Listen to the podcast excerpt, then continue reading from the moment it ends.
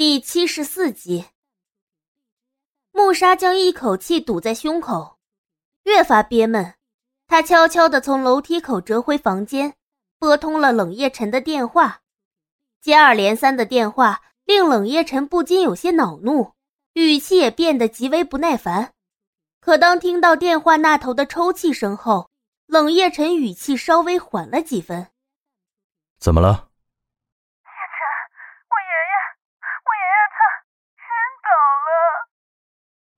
你说什么？他刚才不是好好的吗？还跟我通了电话。冷夜晨拧紧了眉头，脸上浮现一丝焦急。电话那头传来了穆莎慌张又不知所措的声音：“我不知道，我不知道。我刚刚一下楼就看到爷爷倒在地上，不管我怎么推他，他都没有反应。叶晨，我好害怕。”穆莎，你先冷静点儿。叫救护车了没有？已经叫了家庭医生，说马上就到。叶晨，我真的好害怕。爷爷的身体一向都很好，怎么会突然这个样子呢？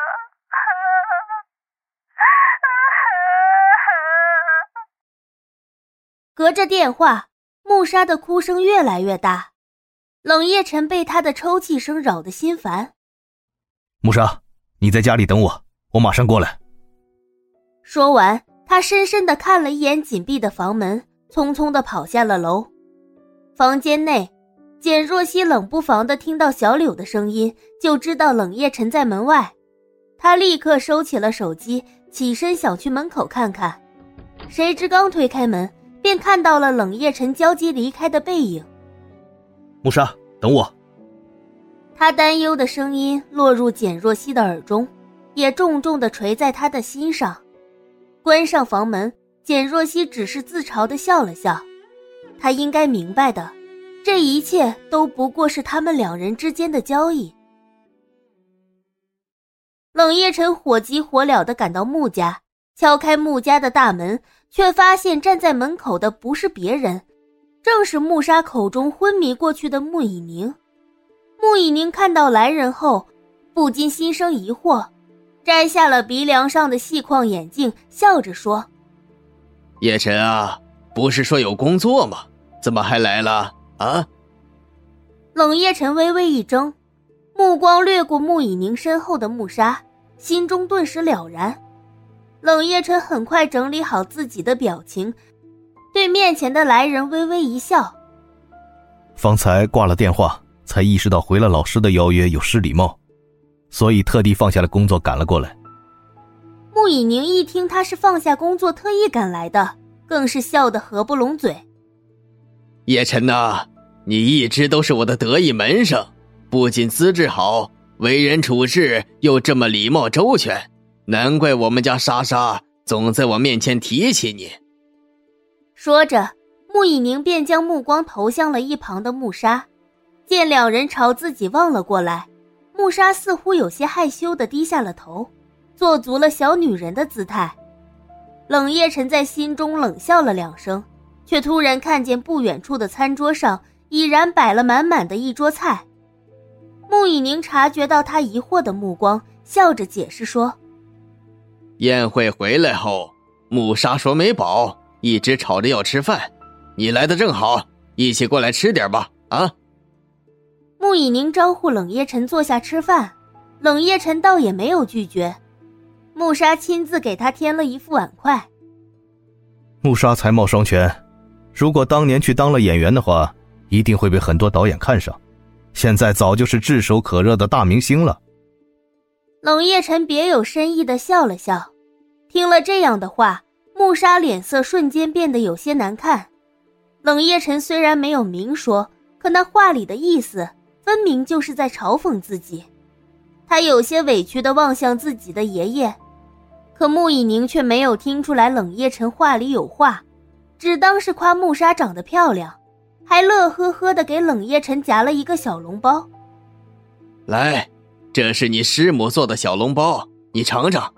当年我跟你师母像你这么大的时候啊，都生了穆沙的爸爸。叶晨呐，不知道你现在有没有什么打算呢？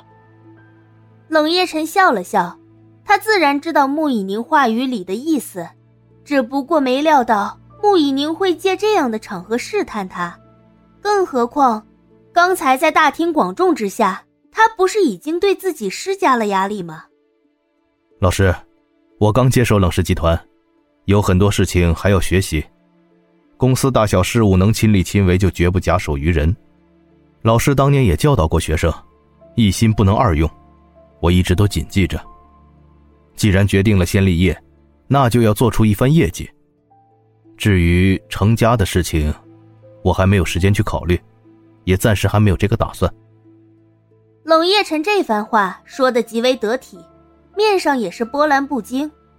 穆以宁听后，脸色有些微变。之前他当众半开玩笑说了冷夜晨和自己孙女的关系，冷夜晨也默认了这件事，可见他对穆沙还是能接受的。刚才他这样一问，也不过是探一下对方的口风，好让自己知道他大概想要什么时候订婚。可结果冷夜晨却直接说自己没有结婚的打算，这又是什么意思？老师，这饭就算吃过了，学生还有事情。就先失陪了。冷夜晨不顾穆以宁不悦的脸色，起身离席。穆沙见他要走，心中一急，站起身就想要去送冷夜晨。穆以宁对冷夜晨的行为有几丝不满，厉声喝住了穆沙：“莎莎，人家认识回家的路，你坐下来吃饭。”听到穆以宁威严的声音，穆沙撇了撇嘴。心不甘情不愿的坐下了，冷夜晨走到门口，突然顿住了脚步，转身对着穆以宁淡然一笑：“老师，您多保重身体。”他冷不防的话语令穆以宁身边的穆沙一阵心虚，他微微垂着头，不敢看向冷夜晨。这个细微动作被穆以宁看在眼里，待冷夜晨走后。穆以宁将手中的筷子重重的摔在了桌上。你也不嫌丢人。撂下这句话，穆以宁也起身离开了。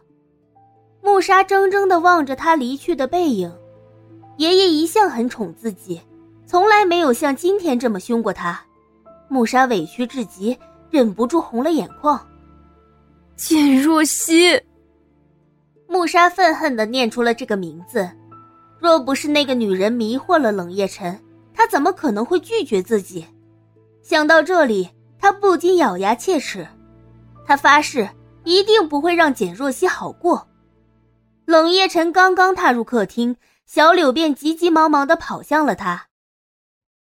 少爷，简小姐又把自己反锁在房间里了。听了小柳的话，冷夜晨原本舒展的眉头又皱了起来。他吩咐小柳去取了备用钥匙，朝着简若曦的房间走去。来到门前，他轻轻叩了两下门，里面没有任何的回应。